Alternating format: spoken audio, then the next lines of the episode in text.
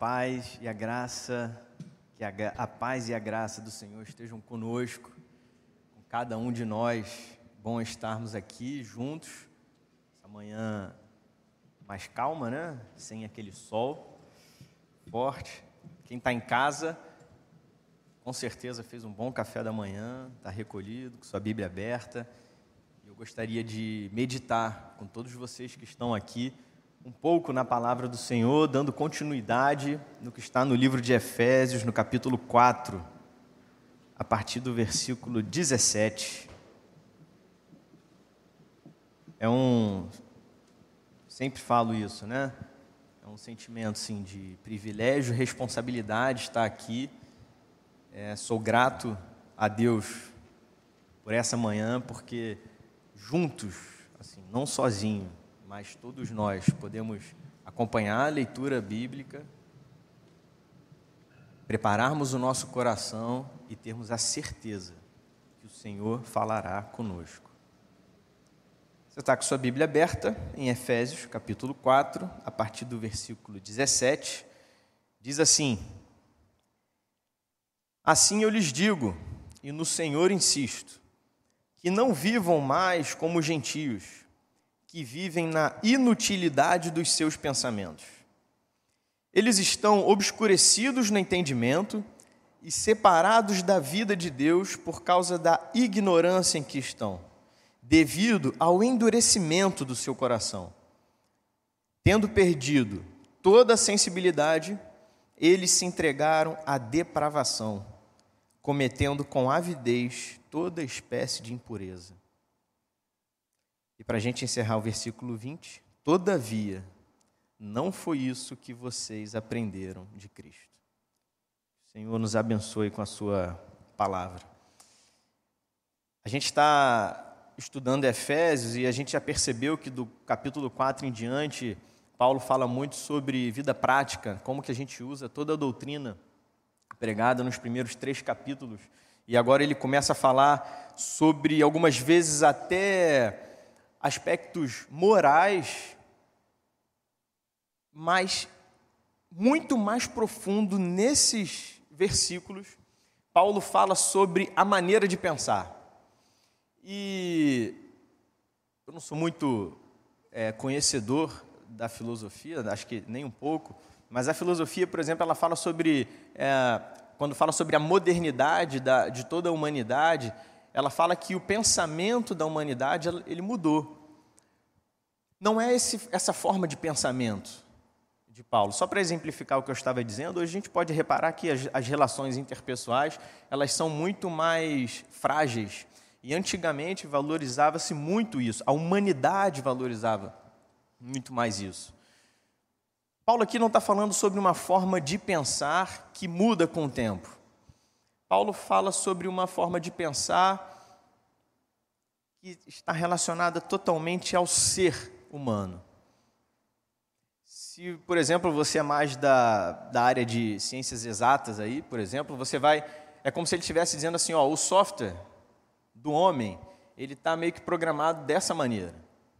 E aí ele diz o seguinte: que não vivam mais como os gentios viviam. O software dele estava programado dessa maneira aqui, ó vivem na inutilidade dos seus pensamentos, obscurecidos no entendimento. Então ele fala sobre isso. Nós vamos pensar juntos sobre isso, para depois ele trazer o argumento de como vivem os gentios ou aquilo que nós aprendemos de Jesus. Vamos primeiro meditar então sobre como é a vida dos gentios, ou outra forma de perguntar: o que seria a sabedoria desse mundo? Como é a forma de pensamento daqueles que não foram alcançados por Jesus? Paulo vai explicar isso aqui. Primeiro ponto, ele vai dizer: vivem na inutilidade de seus pensamentos. Inutilidade de pensamento, outras versões podem dizer na vaidade de seus pensamentos. Importante é a gente trazer logo o significado disso, e isso tem a ver com carência de propósito de vida. Ou viver sem direção. ou futilidade. A própria Bíblia está escrito, e Paulo falava numa outra situação sobre isso, é como se você vivesse para comer e beber, porque você sabe que, meu amigo, ah, a gente vai morrer, então comamos e bebamos, porque logo morreremos. Aliás, isso é frasezinha de quadro, né, que você põe assim numa área de varanda, alguma coisa, ó, comer e beber e ser feliz. Eu vi isso outro dia escrito assim, em algum lugar.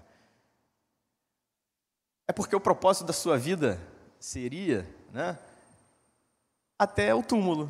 Ó, meu amigo, depois disso não tem mais nada mesmo, é isso que nos resta, vamos comer e beber. Esse trecho de Efésios, ele lembra muito aquele trecho de Romanos, capítulo 1. Você está lembrado desse texto? Em que Paulo fala sobre a ira de Deus contra a humanidade?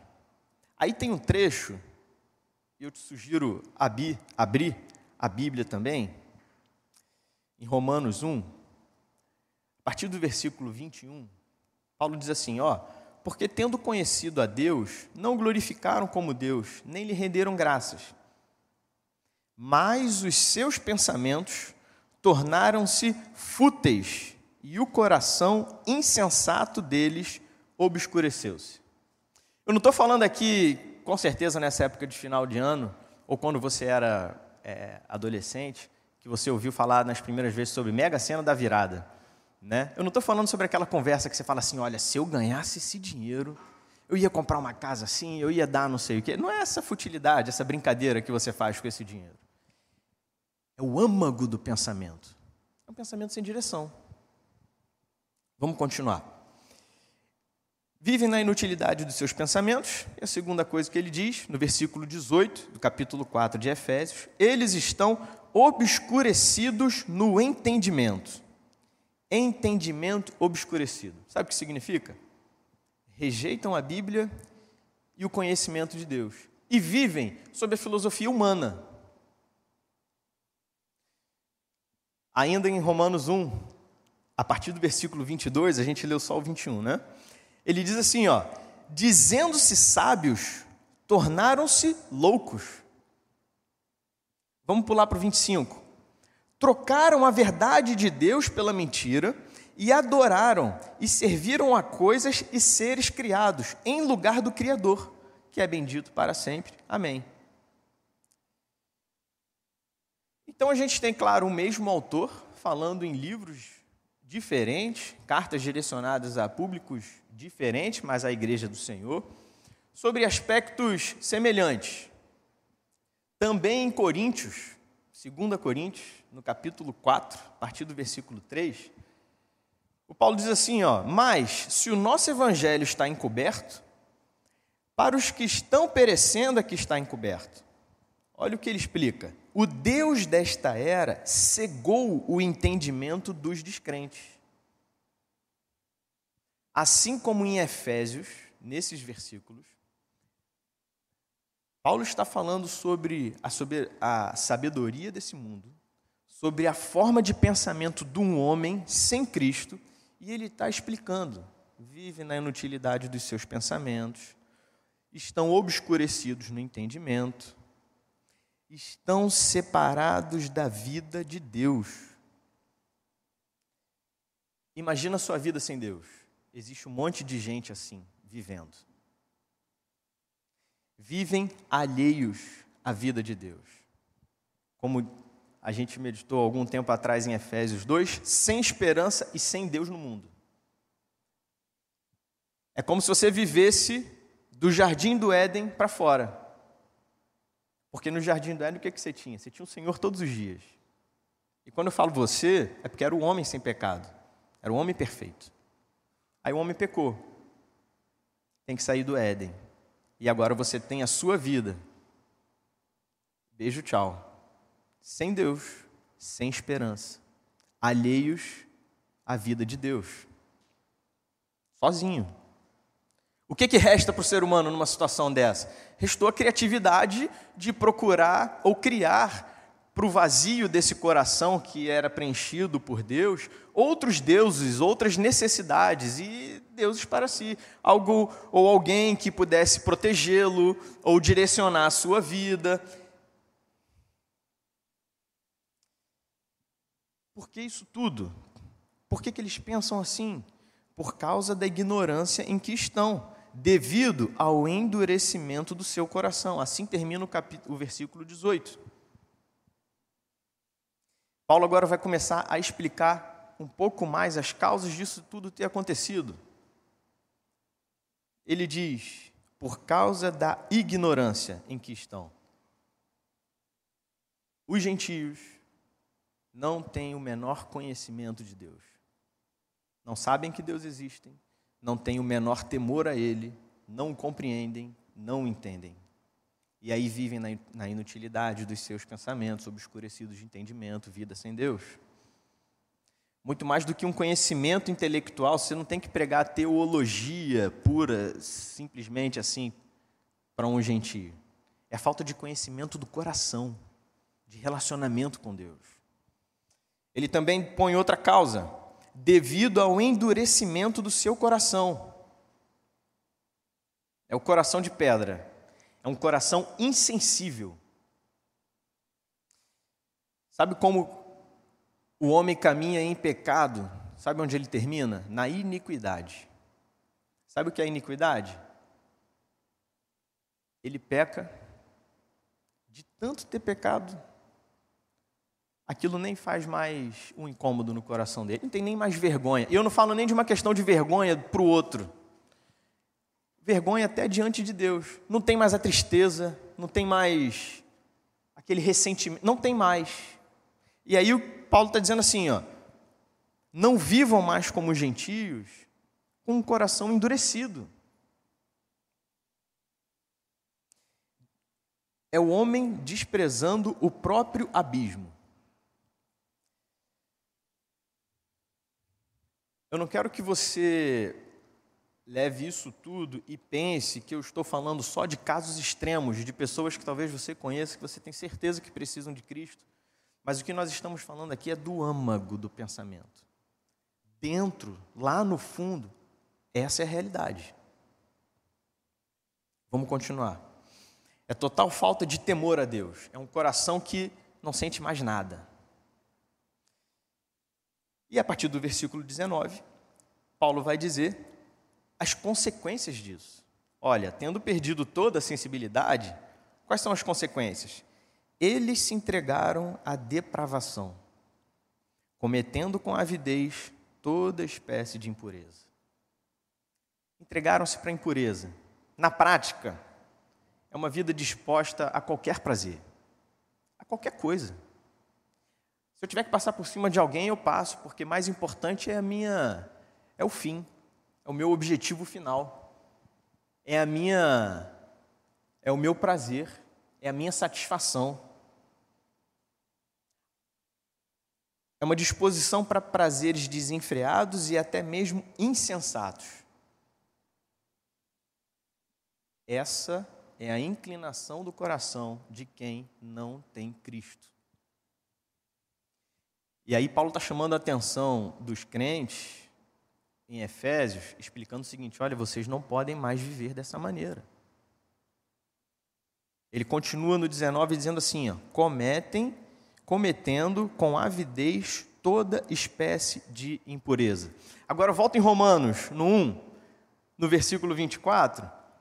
Diz assim, ó, por isso Deus os entregou à impureza sexual, segundo os desejos pecaminosos do seu coração, para a degradação do seu corpo entre si. Veja, pesado, né? Que, que situação angustiante que a gente está.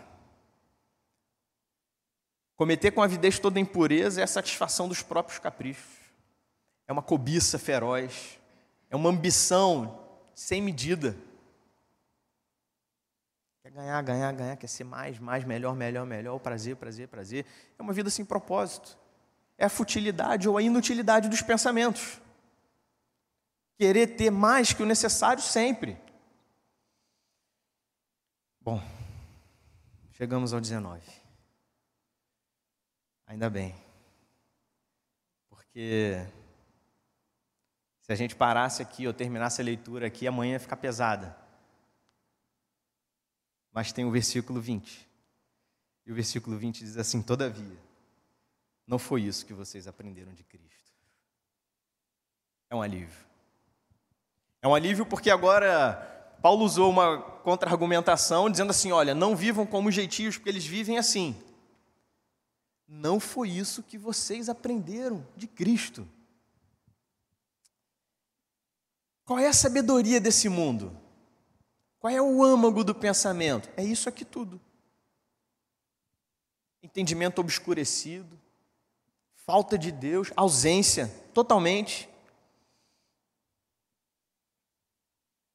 Em outras versões, esse versículo 20, ele diz assim, ó: "Mas vós não aprendestes assim a Cristo". Existe um, uma interpretação que esse aprendestes assim a Cristo é diferente de vocês aprenderam assim de Cristo. Que é diferente da versão NVI que nós estamos usando. Quando ele quer dizer, ó, vocês não aprenderam assim de Cristo, é como se você fosse alguém que fosse estudar um personagem e você resolveu estudar Jesus Cristo. E você estuda, aprende sobre ele. A linguagem e o termo usado assim, aprender a Cristo, é como se ele quisesse dizer assim: você aprendeu com ele, você aprendeu junto dele. É um conhecimento ou um aprendizado muito mais orgânico, muito mais experimental, muito mais vivido. Não é uma sabedoria de letra, não é uma sabedoria simplesmente um conhecimento técnico mas é uma experiência de vida. E aí, o que esse texto está dizendo é que os gentios viviam, vivem dessa maneira, porque eles não conhecem a Cristo. Eles não aprenderam com Ele. No entanto, nós fomos transformados. Lembra o, a questão do software? Nosso software foi reprogramado com o Senhor. A nossa forma de pensar é diferente. A sabedoria que nos conduz, a sabedoria que nos guia é diferente. Por quê? Porque é uma sabedoria de Cristo. É como se a gente pudesse dizer: a nossa visão de mundo é outra não é mais uma visão das coisas mundanas e as outras sagradas. Tudo é sagrado. Porque a nossa forma de pensar, de raciocinar, de encarar a vida, de sentir, de motivar, se motivar para, próprias, para os próprios desafios diários na vida, isso tudo é diferente e foi transformado pelo Senhor. Você já pensou no que a Bíblia fala sobre sabedoria? Se você quiser ensinar um jovem, seu filho, sobre sabedoria na vida, ó oh, meu filho, você precisa aprender umas coisas. Sugiro que você leve ele a estudar, por exemplo, o livro de Provérbios. Provérbios tem muita sabedoria, muito ensino inteligente. Vamos ler um pouco sobre Provérbios? Provérbios, capítulo 9, versículo 10. O temor do Senhor é o princípio da sabedoria. E o conhecimento do santo é entendimento. A sabedoria bíblica, ela não vai dispensar o conceito da redenção. Você pode ler a Bíblia você pode ler o livro de Provérbios, você pode ensinar seu filho sobre. Ele pode ter tudo decorado. Mas se o conceito de redenção não estiver no coração dele, o alcance é muito limitado. Eu quero, como eu falei no início, junto com você, entender o que isso está fazendo, o, que a Bíblia diz, porque isso vai fazer toda a diferença para a gente.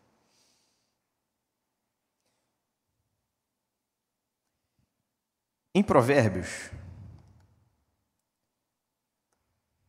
deixa eu ver se é esse aqui. Não. Nos capítulos 8 e 9, se você está com a sua Bíblia aí, se você não quiser abrir, você fica à vontade.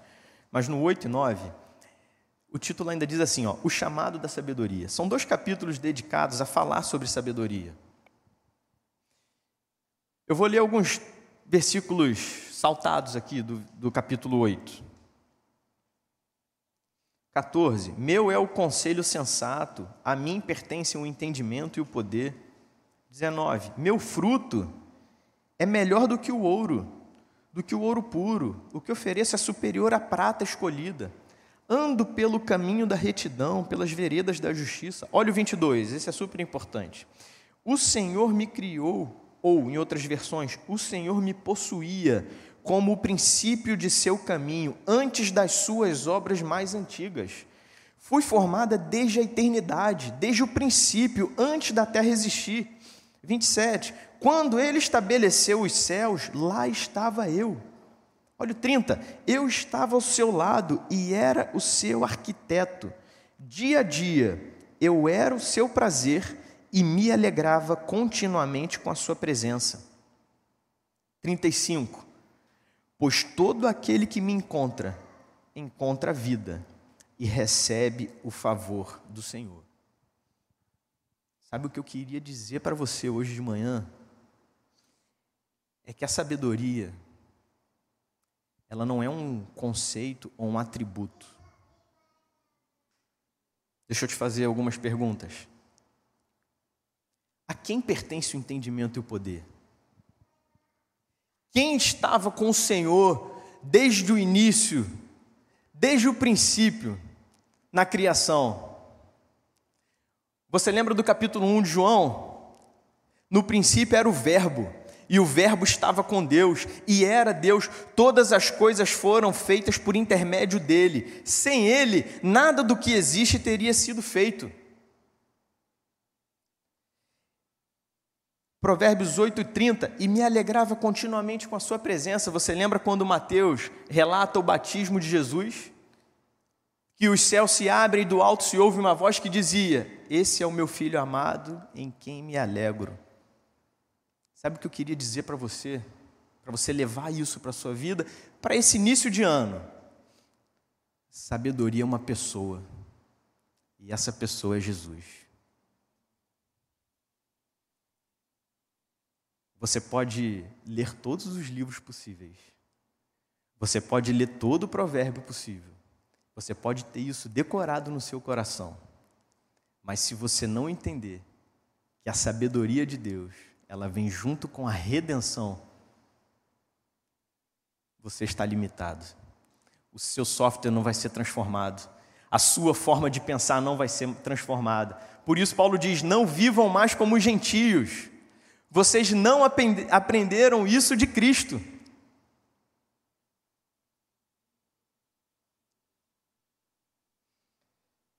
Vamos dizer que o patrono da sabedoria na Bíblia, e a gente sabe que historicamente, é Salomão. Salomão que escreveu o livro de Provérbios. Salomão foi aquele que pediu sabedoria a Deus. Salomão foi que recebeu visitas e as pessoas ficavam completamente encantadas e admiradas com a sabedoria que ele tinha.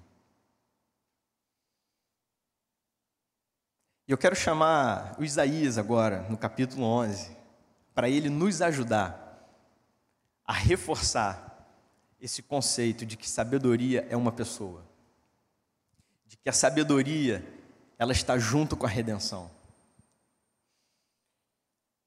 Em Isaías capítulo 11, o profeta falava assim: Um ramo surgirá do tronco de Jessé, e das suas raízes brotará um renovo.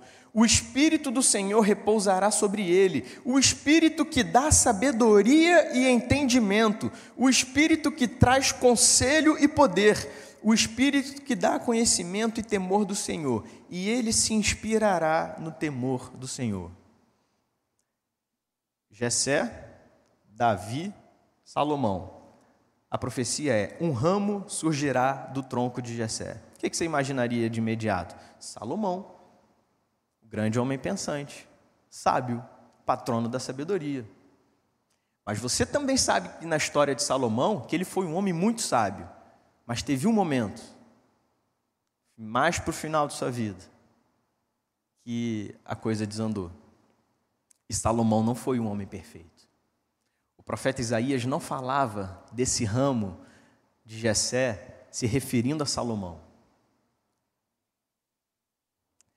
Isaías já falava de Jesus, como diz no versículo 2 desse trecho de Isaías: o Espírito do Senhor repousará sobre ele, o Espírito que dá sabedoria e entendimento. Não é por ser cheio de toda sabedoria e visão desse mundo, como por exemplo Salomão era, que o tornaria perfeito. Pelo contrário, ele falhou. Mas é ter Cristo, porque Cristo foi muito mais sábio do que Salomão e foi perfeito, porque nele é que nós temos a redenção. Então, se você quiser ter o seu software transformado, se você quer ter sabedoria para a sua vida, para conduzir, para planejar, para pensar, para pensar diferente, para ter o âmago aqui dentro, ó, a programação aqui precisa ser refeita. Você precisa de Jesus. Nós precisamos de Jesus. Sabe por quê? Porque diariamente nós somos pegos nesse tipo de pensamento que Paulo fala aos Efésios. Somos avarentos, nos afastamos de Deus. Para corrigir isso tudo, nós precisamos de Jesus. Ele é a sabedoria perfeita que nos transforma. E agora, para a gente concluir, eu li alguns trechos das cartas de Paulo repartidos.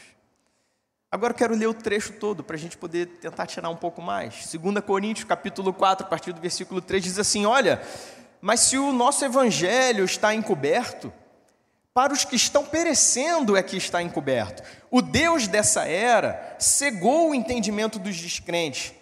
Por que cegou o entendimento deles? Para que eles não vejam a luz do evangelho da glória de Cristo, que é a imagem de Deus. Nós não pregamos a nós mesmos mas a Jesus Cristo, o Senhor. É pregar Jesus, ou é viver Jesus, é entender Jesus que muda o entendimento, que tira da, da, da, do entendimento obscurecido. Aí continuando o versículo 5: Mas não pregamos a nós mesmos, mas a Jesus Cristo, o Senhor, e a nós, como escravo de vocês, por causa de Jesus. Pois Deus que disse: das trevas resplandeça a luz. Ele mesmo brilhou em nossos corações para iluminação do conhecimento da glória de Deus na face de Cristo. O que Paulo está dizendo é que Jesus foi lá, nós estávamos obscurecidos no entendimento, numa vida sem Deus, e ele brilhou.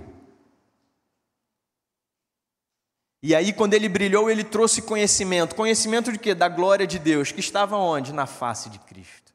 Isso mudou o nosso entendimento. Porque agora, lembra aquela história: você está fora do Éden, está sozinho.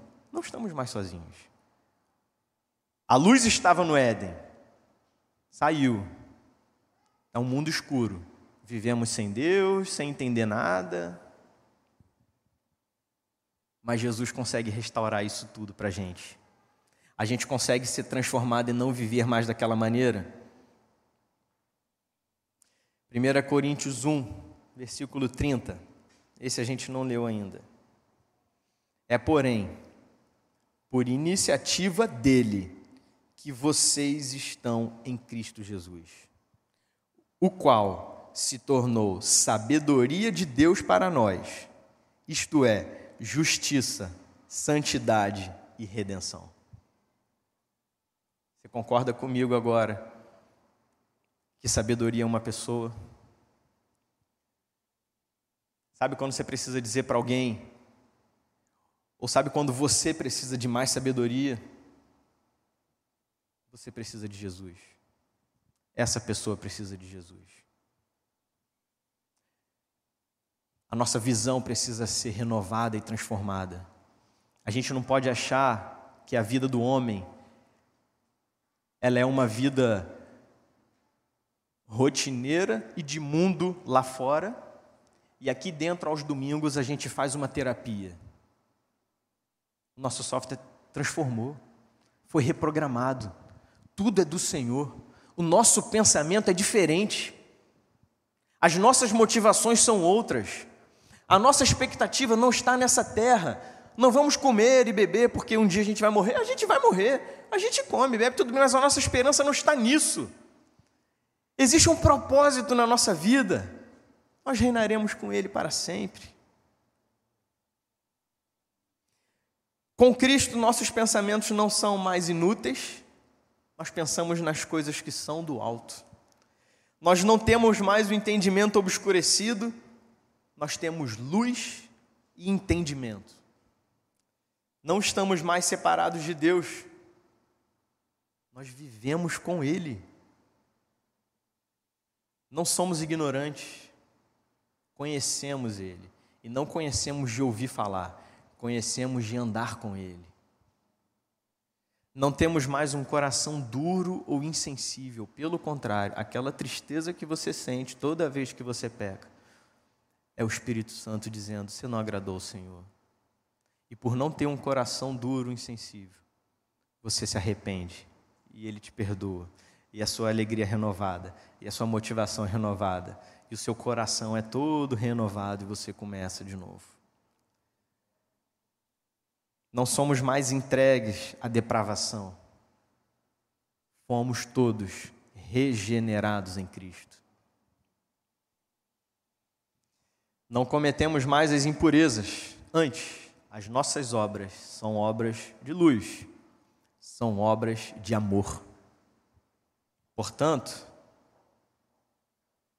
como diz Efésios, a partir do versículo 17: Assim eu digo a vocês, e no Senhor insisto, que não vivam mais como gentios, que vivem na inutilidade dos seus pensamentos. Eles estão obscurecidos no entendimento e separados da vida de Deus por causa da ignorância em que estão, devido ao endurecimento do seu coração. Tendo perdido toda a sensibilidade, eles se entregaram à depravação cometendo com avidez toda espécie de impureza. O nosso domingo de manhã não vai terminar assim. Termina no 20. Todavia, não foi isso que vocês aprenderam de Cristo. Irmãos, a sabedoria é alguém. Precisamos buscar mais essa sabedoria. Porque, como está escrito aqui nesses dois capítulos de Provérbios, Buscaremos e encontraremos. Precisamos ter a nossa mente, o nosso pensamento, o conjunto da nossa alma transformado, e essa transformação somente pelo Senhor Jesus. Tem uma história para a gente encerrar. Em Mateus, Mateus no capítulo 12, a partir do 38, eu vou contar para você Alguns fariseus e mestres chegaram a Jesus e falaram: Mestre, a gente quer ver um sinal milagroso feito por ti. E ele respondeu: Olha, uma geração perversa e adúltera pede um sinal milagroso. Mas nenhum sinal será dado, exceto o sinal do profeta Jonas. Pois assim como Jonas esteve três dias e três noites no ventre de um grande peixe, Assim o filho do homem ficará três dias e três noites no coração da terra. Os homens de Nínive se levantarão no juízo com esta geração e a condenarão. Pois eles se arrependeram com a pregação de Jonas, e agora está aqui o que é maior que Jonas. Aí Jesus continua, eu quero usar esses últimos versículos para ilustrar o que nós falamos.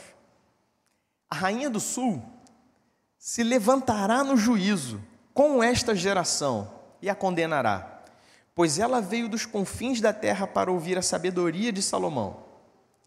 E agora está aqui o que é maior que Salomão. Você lembra da história? Está em Reis, que vem uma, uma rainha de longe, rainha de Sabá. E ela ouviu tanto falar de Salomão, tanto de riqueza de sabedoria, que ela chega lá e passa dias com Salomão, ouvindo, aprendendo, perguntando, observando. Sabe a conclusão que ela chega? Olha, aquilo tudo que me diziam eu não acreditava. E é muito mais do que me diziam. Realmente o seu Deus é Senhor. A geração incrédula, ela é uma geração que não rejeita a sabedoria do homem, ela rejeita a sabedoria de Cristo. E o que Jesus está dizendo é que essa rainha se levantará no juízo com essa geração que nega, com essa geração que despreza Jesus. E a condenará, pois ela veio dos confins da terra para ouvir a sabedoria de Salomão. Mas Jesus afirma: agora está aqui o que é maior que Salomão.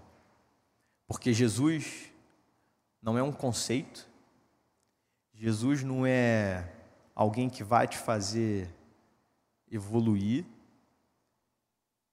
Jesus é alguém que está aqui para te salvar. E a redenção é a grande sabedoria do Senhor para todos nós. Que nesse ano, e você mais jovem, quando você faz o seu planejamento, quando você traça os seus objetivos, que você procure sim ter mais conhecimentos, que você procure estudar mais, que você procure entender mais a Bíblia, mas que você entenda que o que todo homem precisa, que toda mulher precisa, é redenção para a sua vida. Quando você precisar de sabedoria para as suas decisões, para a sua caminhada, aproxime-se de Jesus. Porque a verdadeira sabedoria está nele. Quando você pensar assim, o que, que eu vou fazer da minha vida, porque eu já estou aqui com meus 15, 20, 30, 40, 50, 60. Pela inclinação do seu coração, você pensa como os gentios. Mas quando você tem Jesus, você não pensa mais como eles você foi totalmente transformado. Amém? Vamos orar? Senhor Deus e Pai, que a sabedoria do teu filho ela cada vez mais cresça no nosso coração. Que ela cada vez mais produza frutos na nossa vida.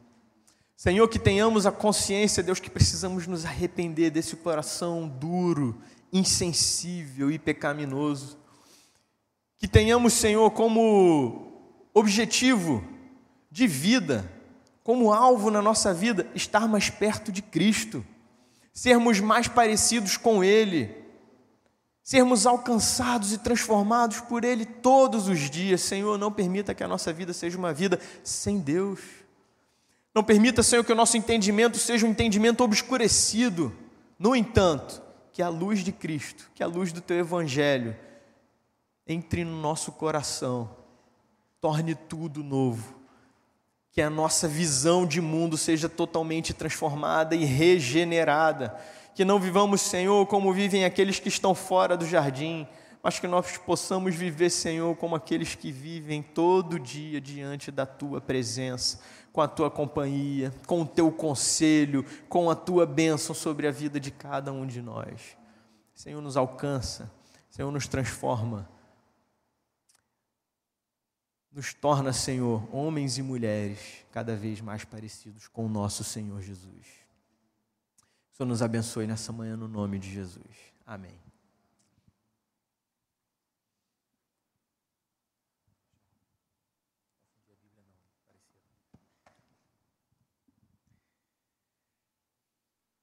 Irmãos, que, que alegria para o meu coração ouvir a mensagem de hoje, como ela foi entregue.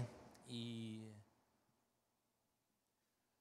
um texto tão amparado em outros textos da Bíblia, de modo que a gente vê tudo que é transmitido a nós, amparado pela própria sabedoria da palavra de Deus. E eu não sei se diante de um texto como esse de Efésios, você consegue perceber como que cristianismo não tem nada a ver com moralismo. Porque você pode começar a ler as palavras de Paulo aqui e pensar, bem, a Bíblia está me pedindo aqui uma mudança, um esforço na minha mudança, na, na minha conduta moral. Afinal, Paulo está dizendo: não vivam dessa maneira, não sejam como aqueles. Eles vivem na inutilidade do pensamento, eles vivem entregues a todo tipo de depravação. E a gente olha, como João fez essa menção aqui, tem na, na mente a ideia de alguém, talvez até alguém que a gente conheça, que vive muito distante de Deus, numa vida claramente desconectada com esses cuidados morais do cristianismo, e a gente pensa, bom, cristianismo então é moralidade, é um apego ao moralismo, e nada mais longe da verdade. Cristianismo é a transformação do coração pela obra de Jesus Cristo, que é Senhor, que é Salvador e que é Ele próprio a sabedoria de Deus para a nossa vida. A vida muda, a conduta muda, as palavras mudam, o pensamento muda, as ações mudam, porque Cristo entrou e mudou tudo. E é Cristo que nos torna mais sábios. Então, o nosso papel como cristãos, embora seja construir um mundo melhor, sem sombra de dúvidas, que é um anúncio do reino de Cristo, do reino de Deus, que há de se consumar lá na frente, o trabalho de um cristão não é colocar toda a sua fé numa transformação de mundo, como se a gente acreditasse que a sociedade pode sim, em última análise, ser um lugar de fato melhor, que as famílias podem ser melhores, que basta um tipo de postura, quem sabe política, quem sabe algo que o Congresso possa fazer por nós, uma determinada bancada possa fazer por nós, então o país muda, porque o país vai se apegar mais àquilo que é moral e importante, embora essas coisas tenham em alguma extensão um lugar, o cristão é alguém que sabe que o problema é mais profundo, o problema tem a ver com o coração. Não é apenas um aperfeiçoamento que Jesus traz. Jesus não é apenas esse que você olha e fala, poxa, eu curti a sabedoria dele, eu acho que eu vou me aplicar ao que ele tem a dizer e vou começar a imitar isso na minha vida e as coisas vão começar a melhorar. Antes de melhorar, Jesus vem e mata você, mata a mim, ele acaba com aquela antiga vida, com aquela antiga vida que desprezava a Deus, que caminhava como os gentios caminhavam, e então ele nos dá uma nova vida. Por isso, tanto foi falado aqui que sabedoria tem a ver com redenção. Talvez você tenha ouvido essa mensagem e é alguém que busca para a sua própria vida sabedoria. Quem não quer ser mais sábio? Quem não quer ter mais entendimento? Quem não quer olhar para a vida, para o futuro, para a família, para os desafios e dizer, bem, eu quero, eu preciso de mais claridade, mais luz, mais entendimento quanto ao que falar, quanto ao que fazer, como me posicionar, como governar a minha vida e aqueles que dela dependem essa sabedoria não está a uma leitura de um livro específico, a uma palestra que você possa assistir, ou algumas pequenas mudanças aqui e ali na sua agenda. Essa sabedoria está em você render o seu coração ao Cristo que veio para morrer pelos seus pecados, mudar a indisposição do seu coração de pedra para Deus e colocar ali um coração que arde por Deus, te levar para perto de Deus e então fazer de você alguém mais sábio, fazer de você uma mulher mais sábia. Renda-se a Cristo. Essa, sem sombra de dúvidas, é a escolha mais importante que você tem a fazer no dia de hoje, diante de tudo que você ouviu. Não é apenas sair daqui dizendo, eu vou observar agora a minha vida para ter uma conduta moral melhor. Você não primeiro muda sua moral para se tornar um cristão. Você primeiro se rende ao Cristo, que faz o seu coração mudar. E aí você percebe que uma transformação de dentro para fora começa a acontecer, porque Ele te muda, Ele te transforma, Ele te ressignifica. Vamos ficar de pé para receber a bênção final.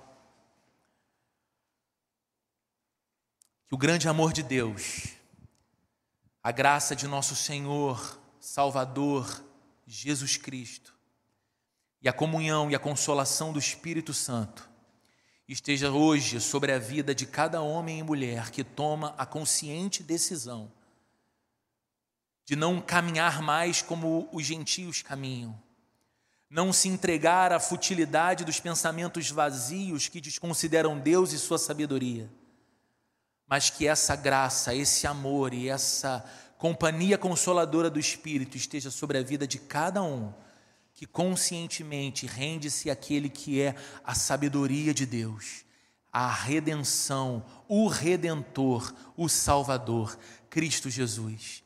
E que essa sabedoria do Cristo, que essa companhia de Jesus, que essa vida mais parecida com a vida de Jesus, seja aquilo que leve a cada um de nós, Senhor, a viver cada dia mais para a tua glória, numa vida mais sábia, mais segura, mais próspera, mais abundante e mais feliz por causa da tua obra transformadora na vida da gente e no coração da gente, fazendo de nós não mais pagãos ou gentios, mas filhos e filhas de Deus, semelhantes a Jesus, o nosso Senhor. Em nome de Jesus. Amém.